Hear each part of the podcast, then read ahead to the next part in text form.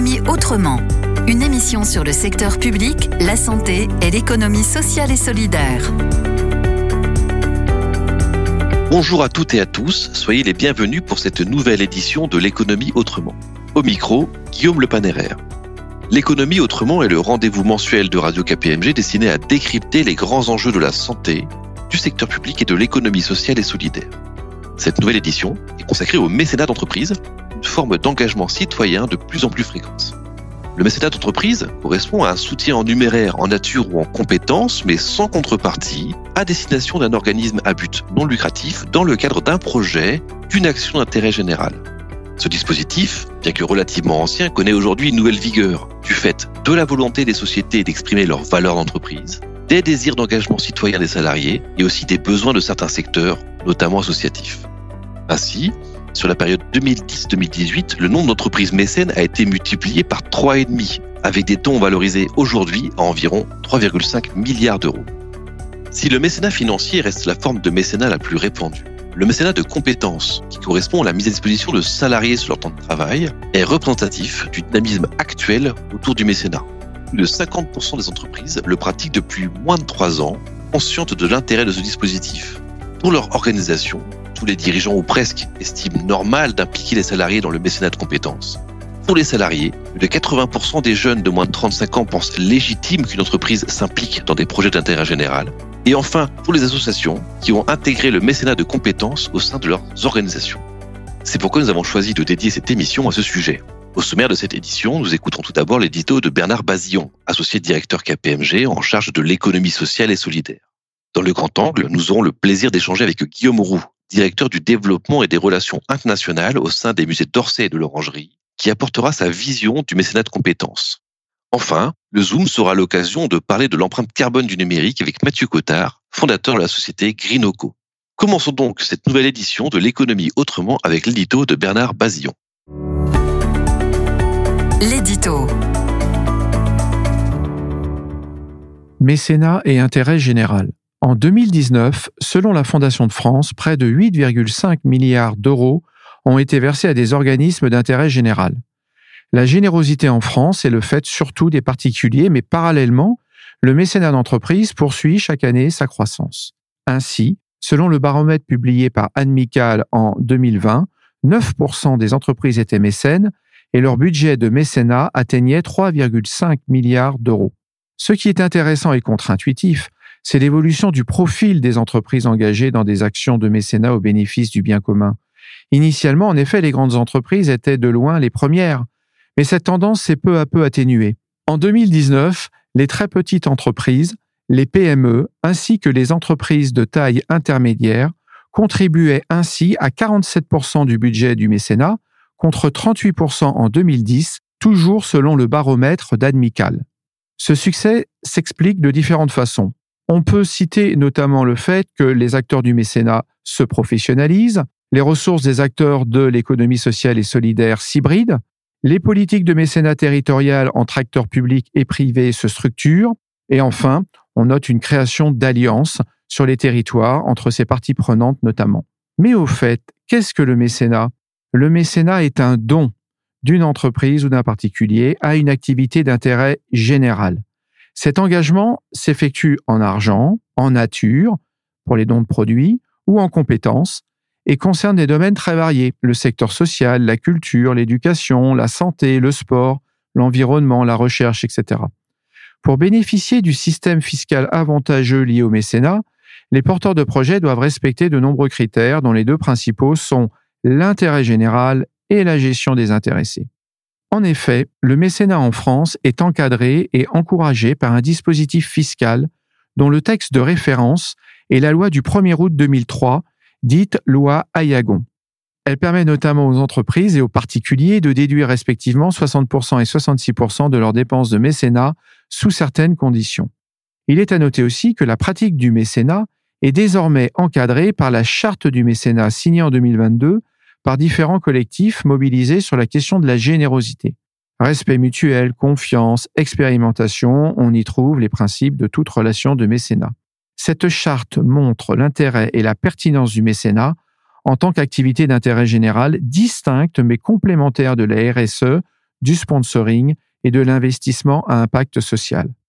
Pour aller plus loin, on peut dire que le mécénat fait partie, selon la typologie des partenariats du rameau, des quatre catégories associant économie et intérêt général aux côtés des pratiques responsables, de la coopération économique et de l'innovation sociétale. En quoi et comment finalement les alliances peuvent-elles réconcilier économie et intérêt général? Face à l'effet ciseau entre l'accroissement des besoins sociétaux et la raréfaction des ressources, le jouet collectif est aujourd'hui reconnu comme un levier de transformation majeur pour assurer, dans les meilleures conditions possibles, les transitions lourdes que nous devons collectivement opérer. Du côté des acteurs économiques, ce sont aujourd'hui 57% des entreprises qui développent des partenariats sociétaux, sous forme de mécénat pour certaines, avec une diversité d'acteurs publics, nationaux et locaux, et privés, associations, fondations et acteurs académiques. Ce taux de pratique partenariale était de 38% en 2015. La diversification des modes de partenariat traduit l'engagement croissant des entreprises. Du côté des structures d'intérêt général, 90% d'entre elles considèrent que les alliances sont non seulement source de mobilisation, mais aussi d'innovation. Cela se traduit par des actions partenariales au plus près des fragilités. C'est avant tout localement que se jouent ces nouvelles alliances. Aujourd'hui, jouer collectif est incontournable. Le mécénat y contribue. Grand angle. Poursuivons avec le grand angle. Je reçois aujourd'hui Guillaume Roux, directeur du développement et des relations internationales au sein de l'établissement public des musées d'Orsay et de l'Orangerie. Bonjour Guillaume Roux. Bonjour, merci de m'accueillir. Tout d'abord, Guillaume Roux, présentez-nous le musée d'Orsay et également celui de l'Orangerie. Tous nos auditeurs n'ont peut-être pas eu la chance de visiter ces deux musées magnifiques situés en plein cœur de Paris. Alors, le musée d'Orsay est un musée euh, unique au monde, tant par son cadre exceptionnel que par la richesse de ses collections. C'est le seul musée qui a pour mission d'explorer la création artistique sous toutes ses formes, à la fois en Europe et aux États-Unis, sur une période très précise qui est comprise entre 1848 et 1914 c'est une période qui marque de profonds bouleversements qui façonnent encore le monde d'aujourd'hui, l'industrialisation, l'urbanisation, la mondialisation et toutes les révolutions euh, qui accompagnent ces mouvements. Et donc, dans ce contexte foisonnant, Paris s'est alors affirmé comme la capitale mondiale des arts et se définit comme la ville lumière. Le bâtiment de la gare d'Orsay, qui illustre cette ambition de modernité et de développement, a été construite pour l'Expo universelle de 1900. Et donc, moderne par sa fonction, son usage de l'électricité et sa structure métallique, en affichant euh, un certain nombre d'éléments euh, décoratifs euh, extrêmement singuliers, a été en activité pendant un certain nombre d'années et il a été décidé dans les années 70 de transformer cette gare en musée. Donc c'était la première fois qu'un bâtiment industriel était ainsi voué à être réutilisé et repensé pour accueillir un, musée et ses collections. Et donc le musée d'Orsay a été finalement inauguré après de longs travaux le 1er décembre 1986 de l'autre côté de la Seine, dans notre établissement public, et donc installé au sein des Tuileries, le musée de l'Orangerie. Le musée de l'Orangerie est installé dans l'ancienne orangerie des Tuileries, donc, et euh, a vu son, destin euh, radicalement bouleversé par la Première Guerre mondiale et surtout par le choix et le don fait par Claude Monet à l'issue de la Première Guerre mondiale de faire don des nymphéas à la France en mémoire de toutes les pertes et de toute cette génération sacrifiée par la Première Guerre mondiale. Après des discussions, des travaux et des réaménagements, le musée de l'Orangerie accueillant les nymphéas a été inauguré en 1927 par Georges Clémenceau.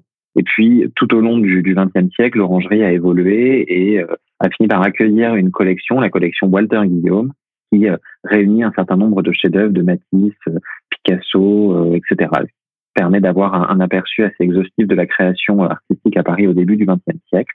Et donc, le musée d'Orsay et le musée de l'Orangerie ont finalement été réunis assez récemment, en 2010, au sein d'un même établissement public qui euh, permet du coup d'offrir un panorama assez large sur euh, la création artistique de cette période, donc euh, du milieu du 19e jusqu'à la Première Guerre mondiale.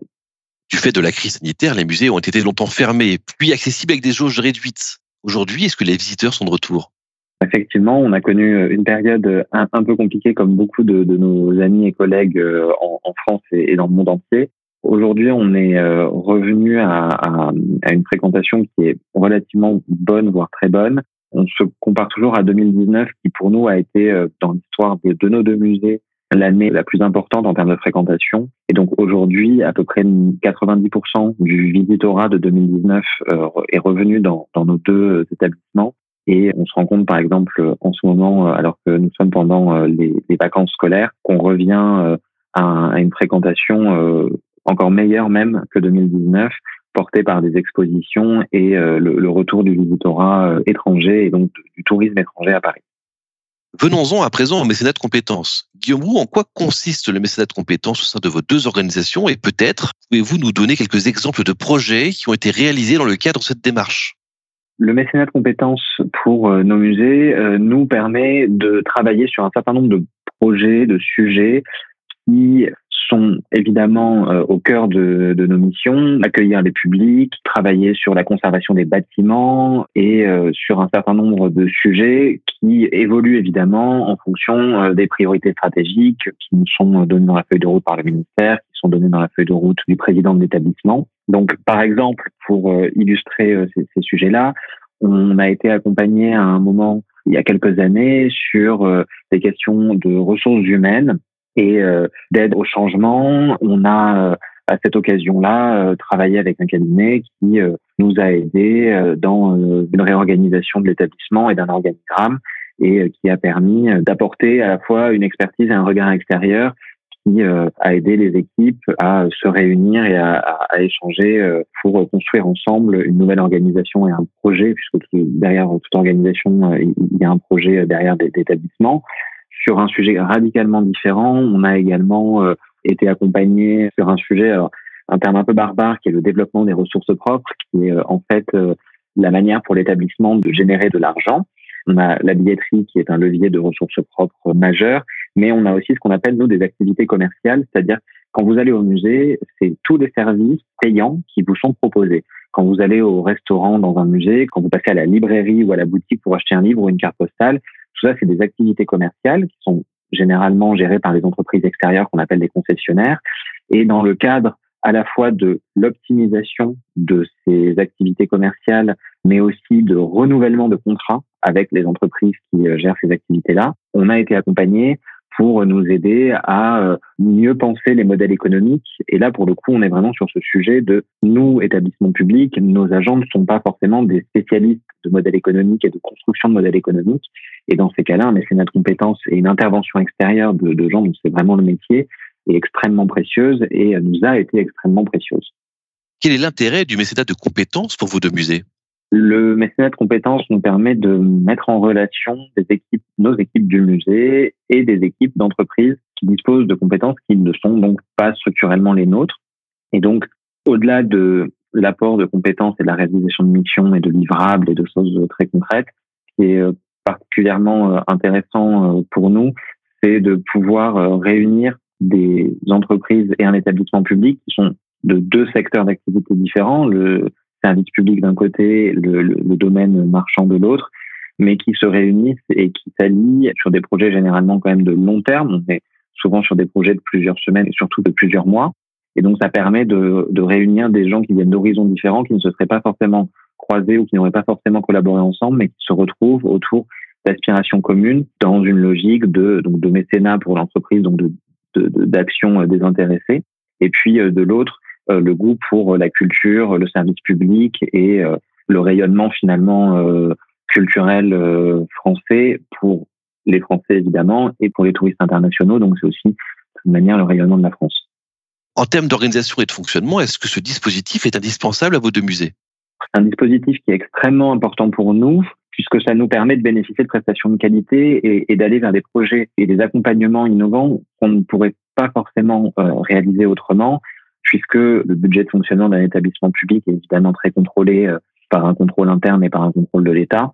Et donc, ça nous permet aussi de pouvoir bénéficier de prestations qu'on ne pourrait pas offrir en temps normal, puisque nous avons évidemment des priorités à mener qui sont euh, des, priorités d'accueil de, de, nos publics, de médiation, d'éducation et puis surtout de conservation de nos collections. donc, ça nous permet de faire des choses qu'on ne ferait pas autrement. N'existe-t-il pas une forme de concurrence entre les différents établissements publics pour bénéficier du mécénat d'entreprise? Je pense notamment au mécénat éducatif ou au mécénat dans le secteur de la santé ou du mécénat culturel. C'est peut-être un peu une image d'épinal, ou en tout cas moi je ne perçois pas ça comme ça, même si on a tendance à penser que euh, les, musées euh, se, font concurrence, que euh, le secteur de la santé, le secteur de la culture se ferait concurrence.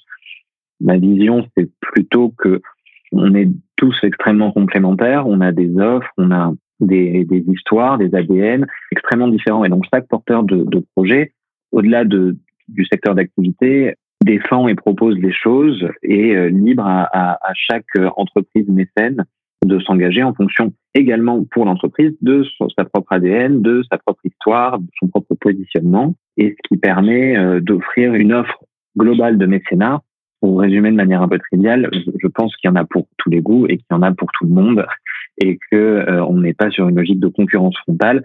Et par ailleurs, un certain nombre d'entreprises mécènes soutiennent plusieurs porteurs de projets sur des domaines différents. Donc, moi, de ce point de vue-là, je n'ai pas tellement d'inquiétude. Et on, on l'a vu à l'aune de la crise sanitaire, où évidemment la question sociale et la question de la santé ont été extrêmement prioritaires.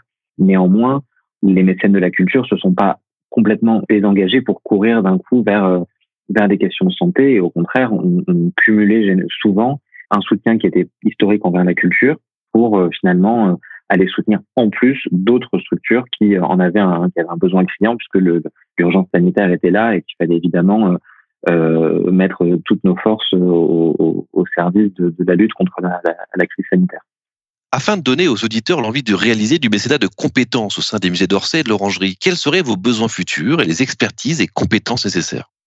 Techniquement, on n'exprime pas de besoin en mécénat de compétences, mais on étudie généralement les propositions intellectuelles qui peuvent nous parvenir. Et c'est généralement à l'aune de rencontres que des projets émergent et qu'on finit par identifier la possibilité pour un mécène de nous accompagner en mécénat de compétences et nous en face des besoins qu'on pourrait identifier au sein des musées de transformation, d'évolution, euh, etc. On axe, pour, pour tout dire, on a vraiment, nous, nos recherches sur euh, le mécénat financier qui reste quand même pour nous le cœur de, du, du, mécénat, puisque le mécénat financier nous permet de déployer le projet du musée, qui est le projet porté par notre président Christophe Fleurybeau, qui est donc un projet sur une dizaine d'années et qui vise à emmener les musées d'Orsay et de l'Orangerie euh, à la fin de la décennie 2020 et à penser les musées pour les faire rentrer pleinement dans le 21e siècle. Donc, ça passe par des, euh, des, grands travaux qui seront menés dans les années à venir afin de repenser euh, l'accueil et l'expérience de visite, revoir le réaccrochage des collections pour redonner encore plus de sens à une période où le 19e est peut-être moins dans l'esprit des gens et qui est euh, une euh, période qui était il y a deux siècles déjà, donc qui est très euh, éloignée de nous. Donc on a énormément de projets sur les deux musées qui évidemment ont besoin pour le coup d'être financés. Donc le gros de notre activité aujourd'hui en termes de mécénat se porte surtout sur le mécénat financier. Finalement, vous les avez rapidement esquissés, mais pouvez-vous nous préciser les grands projets pour vos deux musées dans les prochaines années? Les grands projets pour nos musées ont été esquissés dans la feuille de route de notre président Christophe Leribaud, qui donc préside l'ensemble de, l'établissement et les deux musées et euh, la directrice de l'orangerie euh, Claire Bernardi, qui euh, depuis leur nomination il y a un an maintenant ont travaillé à proposer une feuille de route qui amène les musées à la fin de la décennie 2020 et qui surtout prévoit de, penser les musées de demain et de faire entrer pleinement les musées dans le 21e siècle, en tout cas de penser le, les musées de façon à être ancrés dans la société et à être des acteurs de la société et pas seulement des îlots euh, d'art et de beauté euh, complètement extérieurs euh, aux réalités qui nous entourent. Concrètement, ça passe par trois axes. Le premier qui est de repenser, revoir l'accueil des deux musées et la manière dont on accueille nos visiteurs à travers un certain nombre d'actions, des grands travaux, plus de contexte, d'apporter plus de contenu sur les musées, les bâtiments, les collections, les œuvres et de savoir pourquoi on est là et pourquoi et comment ces œuvres ont été réalisées. Le deuxième axe est euh, de mieux penser, en tout cas de vraiment créer des offres qui soient euh, dédiées aux jeunes. Les jeunes viennent au musée par l'école, les jeunes viennent au musée avec leur famille, mais on veut aller plus loin et offrir de 0 à 18 ans des actions extrêmement spécialisées et spécifiques en fonction de l'âge, en fonction des attentes des parents, des enfants, en fonction de recommandations qui sont faites sur le besoin de confronter les enfants à l'art. On ne peut pas accueillir de la même manière un enfant de 3 ans et un adolescent de 15 ans. Donc on a besoin de segmenter l'offre d'une certaine manière pour pouvoir s'adresser à chacun euh, et à chacune euh, de, de, des enfants qui viennent au musée.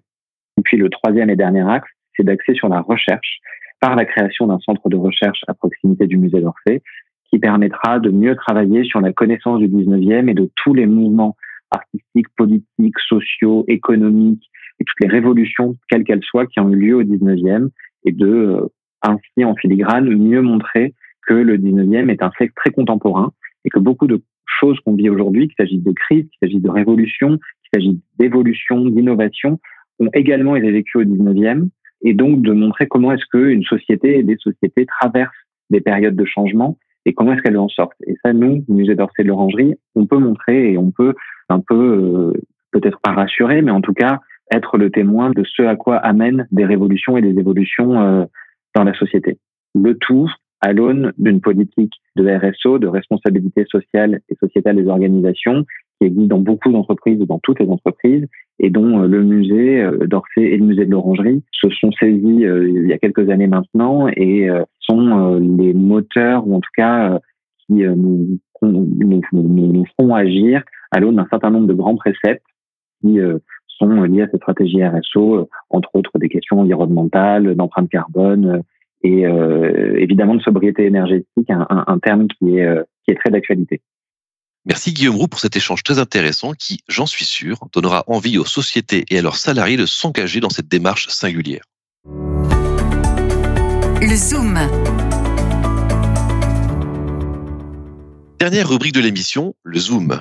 Nous donnons la parole à Mathieu Cotard, fondateur en 2021 de la société Greenoco, lauréate des trophées de l'économie positive et qui propose des solutions de mesure de l'empreinte carbone du numérique. Bonjour Mathieu Cotard. Bonjour Guillaume.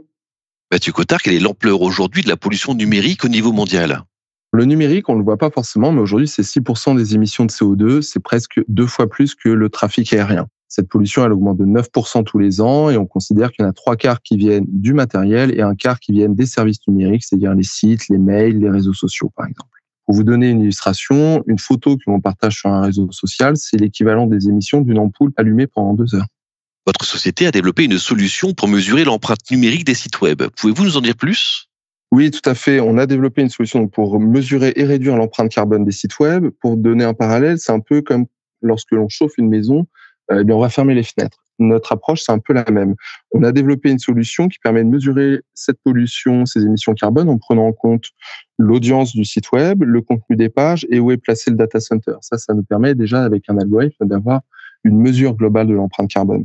Et ensuite, on a un autre algorithme qu'on appelle de web performance qui va nous permettre d'identifier toutes les optimisations possibles sur le site web sans changer son design ou ses fonctionnalités et de pouvoir identifier quelles sont les optimisations qui vont être le plus importantes en termes d'économie de CO2. Donc avec cet algorithme, ça nous permet en général d'identifier entre 20 et 25% d'économie de CO2 réalisable, mais parfois ça monte jusqu'à 70 de réduction d'empreinte carbone. Quelle est la maturité actuelle des organisations face à cette pollution numérique? On voit une réelle évolution des mentalités sur la problématique. On a aujourd'hui des entreprises qui, aussi bien pour des questions d'image, hein, qu'elles soient externes ou internes, ou pour des vrais objectifs euh, environnementaux, se posent cette question-là du numérique, chose qu'on ne voyait pas vraiment avant. Et aujourd'hui, nous, quand on contacte les entreprises et collectivités, on voit qu'il y a une vraie écoute attentive sur ce sujet-là et que ces entreprises, ces collectivités sont à la recherche de solutions pour pouvoir passer à l'action. Donc on voit vraiment quelque chose, un, sujet qui évolue aujourd'hui. Est-ce qu'il y a des obligations particulières qui s'imposent aux entreprises face à ce défi? Alors aujourd'hui, non. Aujourd'hui, il n'y a pas d'obligation, mais c'est aussi notamment parce qu'il n'y avait pas forcément d'outils de mesure ou de méthodologie de mesure. Aujourd'hui, cette pollution numérique, elle n'est pas forcément intégrée dans les bilans carbone des entreprises, mais demain, elle le sera peut-être. On a une loi, la loi Rennes, qui a été publiée récemment, qui, par exemple, oblige les collectivités locales d'une certaine taille à prévoir un plan numérique responsable. Donc ces collectivités aujourd'hui cherchent des solutions et de pouvoir passer à l'action. Donc aujourd'hui, voilà encore une fois, pas d'obligation, mais c'est un sujet qui va être en évolution. Merci Mathieu Cotard. On comprend grâce à vous l'importance de faire évoluer nos pratiques numériques pour contribuer à la lutte contre le réchauffement climatique. Il est temps à présent de conclure cette édition de l'économie autrement l'occasion de remercier une nouvelle fois nos invités ainsi que tous les contributeurs. Nous vous donnons rendez-vous le 29 novembre prochain pour une nouvelle édition de l'économie autrement. D'ici là, vous pouvez retrouver toutes nos émissions sur l'application Radio KPMG, sur les principales plateformes numériques et sur kpmg.fr. À bientôt et Kenavo. L'économie autrement, une émission de Radio KPMG.